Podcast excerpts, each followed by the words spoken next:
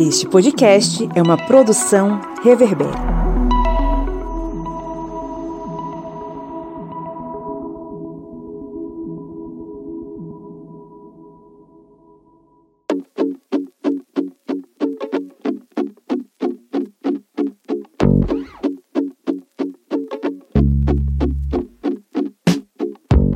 Olá, ouvintes, bem-vindos mais uma vez ao seu podcast sobre as ciências humanas, o podcast do historiante que está sempre aqui com a casa aberta para receber você e alimentar os seus ouvidinhos com debates interessantes, instigantes e repletos de informação sobre as ciências humanas, em especial a história que guia aqui as nossas reflexões. É, Bem-vindo ao programa da terça-feira, nossa querida Minipédia. Estou aqui, eu, Pablo Magalhães, com os meus colegas de Minipédia de sempre, o senhor Kleber Roberto. E aí, pessoal, beleza? E a senhora Joyce Oliveira. E aí, gente, tudo bom? Eu sou uma senhorita. Senhorita. Tudo bom, senhorita Joyce Oliveira. Pega senhorita. Isso aí. Estamos aqui reunidos para mais uma vez trocar uma ideia sobre um assunto bem interessante e hoje a gente vai trafegar pelos caminhos da Ásia. Vamos desembarcar no Japão e acompanhar um momento bastante complicado, conturbado da história japonesa. É, segurem os seus chapéus porque é uma história bastante triste, né, seu Kleber? Quem for acompanhar, eu vou avisar logo o seguinte: aqui vai ter spoiler, viu, gente? Se vocês quiserem assistir sobre esta animação, vocês vão primeiro dar um pause aqui, assistem a animação, depois vocês voltam. Mas com certeza, quando vocês assistirem, vocês vão precisar de é, lencinhos para enxugar as lágrimas. Aí vocês só vão precisar dos ouvidinhos para acompanhar aqui esta minipédia. Pois é, estamos aqui para trocar uma ideia a partir do filme Otaru no Haka, ou O Túmulo dos Vagalumes, uma obra do estúdio Ghibli, para quem curte anime, você deve conhecer o estúdio Ghibli pelas suas obras, por exemplo, Meu Amigo Totoro.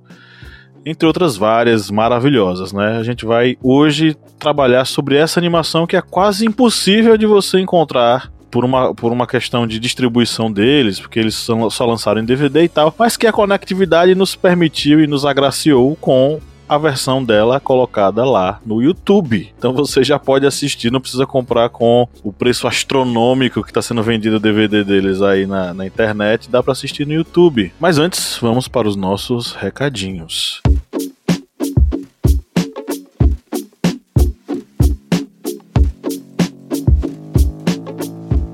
Você que acompanha toda semana a gente aqui e os seus ouvidos estão sempre sendo agraciados com nossas vozes e você acha as nossas vozes legais, aveludadas e bonitas, saiba que você pode nos ajudar a produzir conteúdo na internet. Você sabe que em tempos de obscurantismo, a produção de conteúdo independente é a forma mais democrática e mais revolucionária de manter o conhecimento lá em cima, né? Jogar a bola do conhecimento lá para cima. Então, se você pensa como a gente, se você acredita nessa nossa produção, considere ser um apoiador no apoia.se barra historiante, né, seu Kleber? Isso mesmo. E para você ser um apoiador do historiante é mais barato que seis é, suquinhos em pó de, de morango. é com apenas quatro reais. Viu, gente? Quatro reais, que aí é quatro suquinhos, aquele de pozinho, o mancha pulmão. Que suco? O que suco? Que suque. Que suco? Paga nós. E com esse valorzinho de quatro reais aí que já está congelado há vários meses, anos, décadas, com esse valor você vai estar contribuindo aqui com o historiante, com essa grande família, família que informa vocês em podcasts, canal no YouTube, site, aplicativos, enfim, com quatro reais você vai estar contribuindo nessa difusão aí do conhecimento e também vai fazer parte do nosso grupo secreto no Facebook e também tem outras vantagens, como o sorteio mensal de livros. Pois é, o desejado sorteio mensal de livros. Mesmo que os correios estejam com problemas nesse tempo, saiba que a gente vai postar e vai atrás para que você receba o livrinho sorteado. Nos últimos dois meses nós sorteamos aqui a querida Cibele Schneider, um grande abraço. Ela recebeu o livro Essas Verdades da Jill Lepor, nós enviamos para ela. E também foi sorteado Marcelo Raulino, que recebeu o livro Os Mitos da Segunda Guerra Mundial. Marcelo Raulino recebeu, né? Nós enviamos para ele, foi o sorteado, o último sorteado do mês. E esse mês vamos ter mais sorteio aí, vai ter livrinho bacana sendo sorteado para vocês. O livro é 10 histórias para tentar entender o mundo caótico. É um livro escrito pela Ruth Manus e pelo Jamil Chad. É um livro interessantíssimo, com debates instigantes sobre o mundo contemporâneo, e ele pode ser seu, basta você ser um apoiador, uma apoiadora lá no apoia.se barra historiante. Vamos lá para o nosso conteúdo agora. Seja revolucionário nossa própria evolução, viu? Eu diria Sound System, Cidade Verde. Isso aí.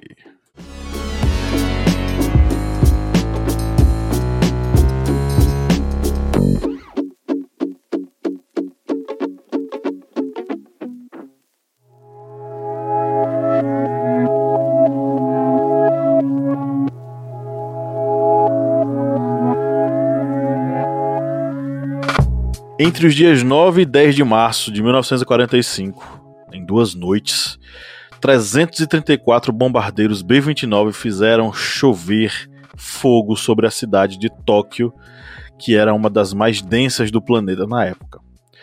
Meio milhão de bombas, quase, né, esse, em torno desse número aí, incendiárias, atingiram Tóquio numa operação chamada Meeting House, né, talvez a pior de todas as. o pior de todos os bombardeiros aéreos que foram que aconteceram nos últimos anos, pelo menos no século XX.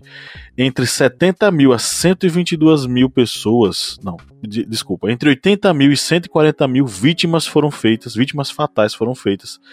Provavelmente um número superior aí, em média, do que os, as vítimas da bomba atômica em Hiroshima. É, esses bombardeiros eles eram uma prática feita pelas forças aliadas, eram ataques aéreos organizados pelas forças aliadas no Japão durante a Segunda Guerra Mundial, durante aquilo que nós conhecemos como a Guerra no Pacífico. Várias cidades japonesas é, foram vítimas desse ataque, matando quase 900 mil pessoas, uma vasta destruição é, empreendida aí pelas forças aliadas americanos, ingleses e a República da China, que era a era adversária dos japoneses, né?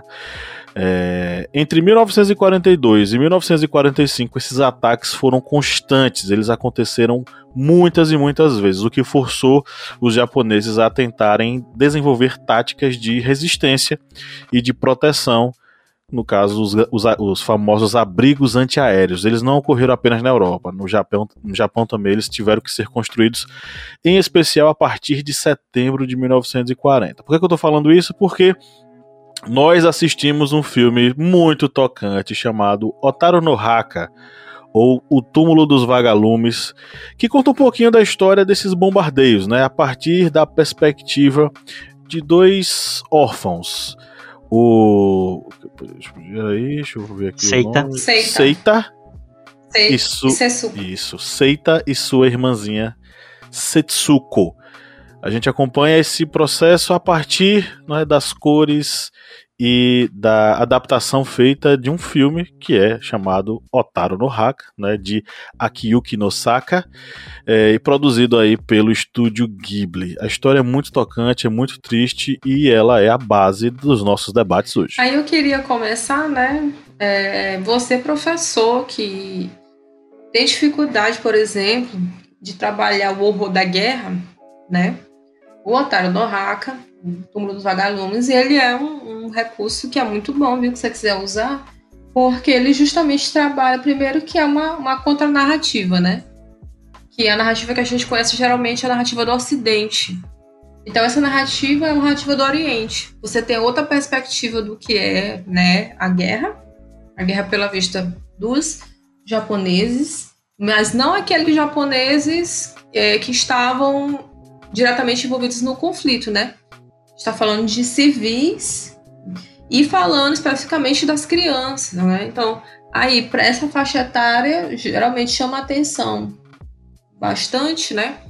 Para trabalhar com eles, um filme que fale também a partir desse ponto de vista. O que eu achei bastante interessante foi isso, né?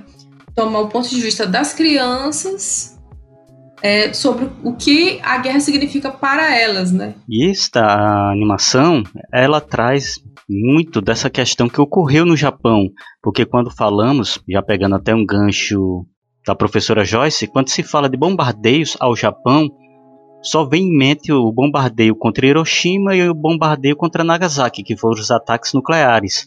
Mas o Japão ele foi devastado por vários bombardeios é, incendiários. É, a história de Otaru no ela se passa em uma cidade também que foi bombardeada. Tóquio foi bombardeado, foi, foi dizimada a população de Tóquio em bombardeios é, incendiários. A Otaru no Haka se passa em Kobe, também que foi devastada por bombardeios é, incendiários.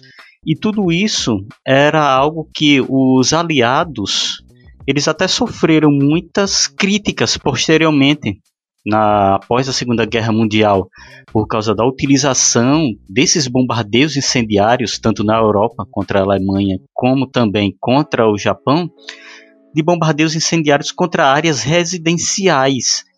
É, este bombardeio, que é retratado em Otaru no Haka, você vê que não é um bombardeio com é, explosivos. Eles, os aliados, eles se aproveitam exatamente das construções japonesas, que são basicamente de madeira e papel. E aí eles jogam artefatos incendiários. É tanto que se você for assistir o, a animação, esse anime, quando você for assisti-lo, você vai ver no primeiro momento o bombardeio, parece que estão jogando é, gravetos incendiários, pequenos tubos. Só que aqueles tubos eles têm um componente altamente inflamável e é quando eles se detonam aí vem o um incêndio. E os aliados, principalmente os norte-americanos, no caso do Japão, se aproveitam muito dessa estratégia, principalmente para causar uma grande devastação, porque esses bombardeios incendiários eles sempre resultavam nas chamadas é, tempestades de fogo que é quando tem um grande incêndio que não tem mais como combater e ele acaba literalmente sugando todo o ar de uma determinada região. É outra coisa que também é bem retratada nesse nessa animação, porque no primeiro bombardeio que vem demonstrando, dá para perceber realmente as pessoas tentam fugir para abrigos subterrâneos, mas é, eles muitas vezes não conseguem porque a temperatura vai matá-los. Mas aí os nossos dois irmãos, é, Seita e Setsuko, eles não estão nenhum abrigo é, em uma cidade. Eles buscam abrigo em outro local. Mas aí vem uma historinha antes deles chegarem neste abrigo onde é onde se desenrola digamos, uma parte mais dramática da história. É, é bom a gente falar um pouquinho sobre o enredo mesmo, né? O filme começa em 1945, 21 de setembro, já depois do final da Guerra Mundial, e aí o, o Seita tá lá na estação de trem, na cidade de Kobe, é, enfim, morrendo de fome, né? E ele acaba morrendo de fome. E aí um zelador vai mexer lá nos pertences dele, vai encontrar uma lata de doces. Essa lata de doces é fundamental compreender, porque ela é um elemento que cria um elo entre o Seita e sua irmã Setsuko. É... E aí ele joga fora, né? Esse zelador joga fora a caixa e aí aparece o espírito da Setsuko, que já havia morrido, né, acompanhado aí de uma nuvem de vagalumes, e aí o espírito do Seita se encontra com a Setsuko e eles entram no trem. E aí as histórias vão se passando. Alguns meses antes, a casa deles tinha sido bombardeada nesses bombardeios americanos. E é, os dois, os irmãos, saem juntos. Só que a mãe deles acaba tendo ferimentos gravíssimos e morre. Eles vão morar na casa da tia. Salvo engano, fica em Tóquio, a casa da tia. É, e ela vai né, recebê-los, só que ela não vai recebê-los de bom grado, me parece. Ela meio que tem certo interesse naquilo que os, o, a família dele recebeu, porque o pai deles é militar. E aí até o Seita leva as coisas né, que eles recebiam, os alimentos, e a tia recebe, fica toda, né? Olha só, é assim que os militares são tratados. Só que aí aos poucos eles vão, ela vai tratar os, os irmãos de uma forma muito ruim, né? Até que aí eles tomam a decisão de sair para, enfim, atrás de comida e tal, porque eles não querem mais ficar ali debaixo das asas da tia. Inclusive tem uma questão lá de um dinheiro que a mãe dele tem, tá na conta, que eles usam, mas que não vai ser o suficiente porque algumas outras coisas vão acontecer. Quando a gente fala sobre os bombardeios no Japão, é, a gente tem que entender que a partir de 42 a gente vai, vai ter o primeiro deles registrados, que vai ser o ataque do Little. O ataque do Little ele é uma resposta direta ao ataque que os japoneses tinham feito em Pearl Harbor. E aí o tenente-coronel James Harold Dolittle ele vai organizar esse contra-ataque em 18 de abril de 42. E aí a gente vai ter né, recorrência nesses ataques. E aí a gente vai ter outras operações que vão ser é, empreendidas e que vão devastar as cidades japonesas, em especial Tóquio, né? É, a gente vai ter alguns bombardeios, não, não vai ser apenas um, vão ser alguns em Tóquio, né? Alguns em Tóquio. Então, por exemplo, em 42, né, desse, desse primeiro bombardeio, foram 16 bombardeiros que vieram dos B-25 Mitchell, que sobrevoaram a, a, região e jogaram lá essas bombas incendiárias que o Kleber falou. Em 17 de novembro de 44 veio mais um ataque pesado, né, com aviões B-29, e em 25 de fevereiro de 45 foram 174 aviões que deram essa uma prévia da destruição que eu mencionei aqui no início da minipédia, que eles vão atacar Tóquio e vão arrasar 260 hectares da cidade, é o equivalente a 364 campos de futebol. Essa operação que eu acabei de falar, né, logo depois da operação do Liro, foi a operação Meeting House, que foi enfim, uma operação muito forte e foi a última que aconteceu em Tóquio. 3.925 hectares foram destruídos pelas bombas que foram jogadas. E aí, por conta das casas serem feitas de madeira e papel, elas né, pegaram fogo rapidamente. É, em cerca de uma hora mais ou menos de ataque, 90 mil corpos estavam jazendo pelas ruas. As, as imagens são muito fortes eu aconselho você, se tiver um coração fraco, se tiver aí um certo repúdio a essas imagens, não veja porque é desolador. Mas se você é curioso e quer ver, as imagens já estão em domínio público, mas são muito, muito fortes.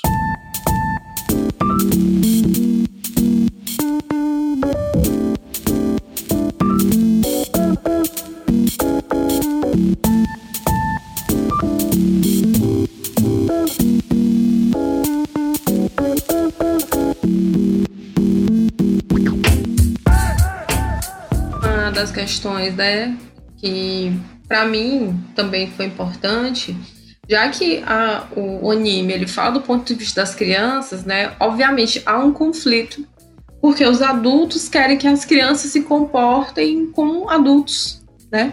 E aí você está falando de pontos da vida diferentes que constroem memórias diferentes, né? Quem for assistir o anime vai entender mais ou menos o que é que eu estou falando, mas, por exemplo, eu queria citar a questão das balinhas, né, que o Pablo já falou. O fato de existirem as balinhas, né, é, do sabor doce da balinha, ela vai trazer, no caso para Setsuko, né, essa questão desse, dessa infância que ela não está tendo. É, quando a gente trabalha essa questão de memórias da guerra, de guerra a partir de elementos que não são os homens especificamente, né, no caso de mulheres, no caso de crianças, né, é, de idosos, você encontra outros elementos nesse, nessas memórias que vão falar justamente sobre coisas que faltam, né?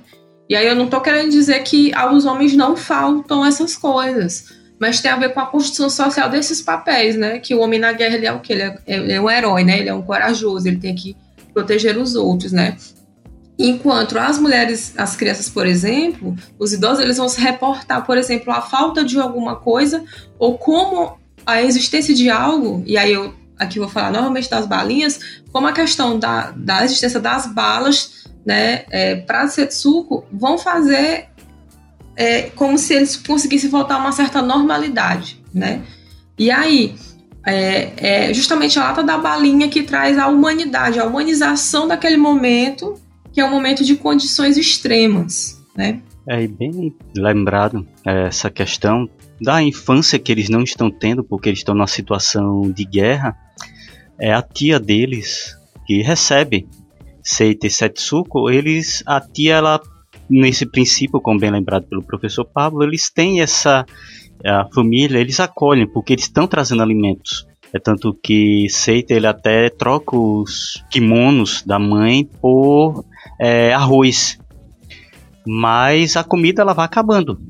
Ela vai acabando e aí já começa a ter até aquela digamos aquele repúdio com aqueles meninos que estão ali comendo da comida deles. E era uma situação até que pela situação do Japão até que dá para compreender porque o Japão estava sendo devastado por bombardeios, é, a produção agrícola já estava caindo muito porque a estava em situação de guerra, estava sendo destruído o país, estava cercado.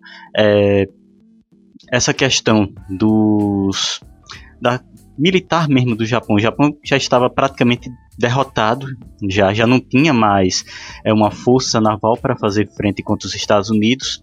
É tanto que na animação você pode ver nitidamente os bombardeios atacam e o Japão não responde. Simplesmente aceita o ataque porque não tinha mais estrutura.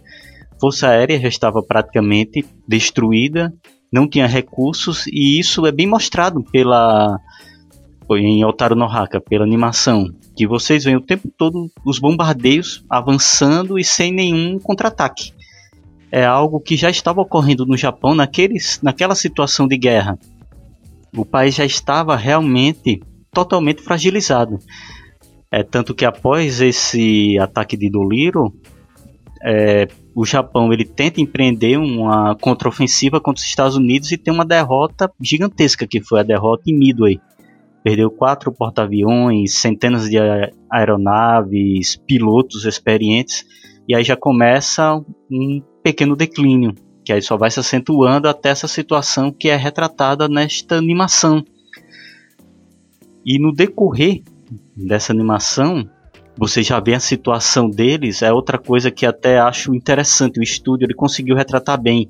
No início, como começa a retratar, você vê tanto Seita como Setsuko, eles estão gordinhos, fortes, mas é conforme vai passando, vocês já vão vendo eles perdendo peso. É uma coisa que é, os desenhistas eles é, pegaram bem essa, digamos, essa essa imagem, demonstrando que realmente eles já estavam passando fome, já estavam sentindo aquela necessidade, que era algo que estava ocorrendo no Japão naquela situação de guerra. É, e os vagalumes eles estão justamente no momento em que eles vão né, para esse abrigo antiaéreo e eles vão ser a luz deles dentro do abrigo, né? É, a questão das balinhas é, é, uma coisa muito tocante para mim particularmente, é, porque eles estão sem nada para comer e aquela balinha é aquilo que o Seita usa para dar aquela enganadinha né, na irmã dele, na Setsuko, para que ela pare de gritar que tá com fome e tal. A balinha ajuda eles de, de certo modo. E a tristeza é muito grande de ver, por exemplo, crianças abandonadas. E aí talvez seja uma, uma denúncia que o estúdio faz, né? Aquele, naquele momento, quantas crianças não, não foram abandonadas e ficaram aí na, no meio da rua, na miséria que o Japão acabou entrando logo após o final da Segunda Guerra Mundial. É, eu não vou contar o final, vamos deixar em aberto, né? É tanto que é retratado, né? Diga. É só, só lembrando esse trechozinho, é, no início lá, na estação tem várias crianças realmente. Uhum. É. é. tanto que o zelador ele mexe em Seita, que já está morto, ele vai para o outro e diz: Esse aqui se foi também. E tem várias outras crianças. Ou seja, bem é algo que realmente, Pablo, é essa situação mesmo que eu acho que eles tentam retratar. E é aquela, aquela coisa da relação que eles estabelecem entre eles, né? Porque quando a família deles se vai, ficam eles dois, né? Porque a mãe morre e o pai, vou dar esse, adiantar esse spoiler, o pai ele não responde nenhuma carta, então pressupõe-se que ele morreu também. Então eles sozinhos no mundo, né, diante de todas aquelas, aquelas dificuldades, o Seita teve que amadurecer e ser o pai, o novo pai da irmãzinha, diante daquela atrocidade toda. Eu lembro do conceito do Hopedon, né? Guerra total, né? É a guerra total e aí como a exceção se torna uma regra, né? Não olhar para o outro, a gente pode pensar a questão da Hannah Arendt também, né? A banalidade do mal, né? Como não ver essas crianças, como não ver que elas estão com fome, né, que elas estão com sede, que elas estão necessitadas, né? É, como isso faz parte do, desse contexto, que é um contexto de guerra mesmo, guerra total, mas também de pensar, né, que, que humanidade foi essa, né? Que deixou de ver essas crianças como pessoas que precisavam ser protegidas e se tornaram um, um estorvo, né? Como o caso para a tia, que se tornaram mais um que morreu na, lá, na, lá na rodoviária, por exemplo. Pois é, o, o, alguns é, sobreviventes do bombardeio de Tóquio falaram um pouco sobre isso numa reportagem especial lá da Deutsche Welle. É, tem um que é o Haru Yonihei, ele tinha oito anos quando Tóquio foi bombardeada né, pelos norte-americanos e segundo o relato que ele diz, ele foi, ela foi dormir, né, Haru Yonihei é uma mulher, ela foi dormir é, e acordou às 10h30 com as sirenes antibomba tocando. E aí ela lembra que o pai olhou pela janela, mas não parecia muito preocupado, aí ela voltou a dormir. Pouco tempo depois, é, o pai dela voltou correndo, mandando levantar todo mundo, porque o ataque daquela noite seria diferente. E realmente o ataque foi muito maior. A Tóquio estava com o céu todo vermelho, e isso não é bom sinal, né? A família dela se refugiou num abrigo antibombas, que também é retratado lá em Otaru no Haka, o túmulo dos vagalumes. É, e aí, logo depois que os, os sons eles começaram a ficar muito fortes, muito altos, enfim, eles decidiram cair fora dali do abrigo. Quando eles saíram do abrigo, tudo era fogo. As roupas queimando, os destroços caídos pelas ruas, tudo pegando fogo, um rio de fogo. E ela conta o seguinte: Eu me lembro de ver famílias como nós segurando uns nas mãos dos outros e correndo através do fogo. Eu vi um bebê pegando fogo nas costas da mãe. Vi crianças pegando fogo, mas elas não paravam de correr. Os relatos são é, devastadores, né? Enfim.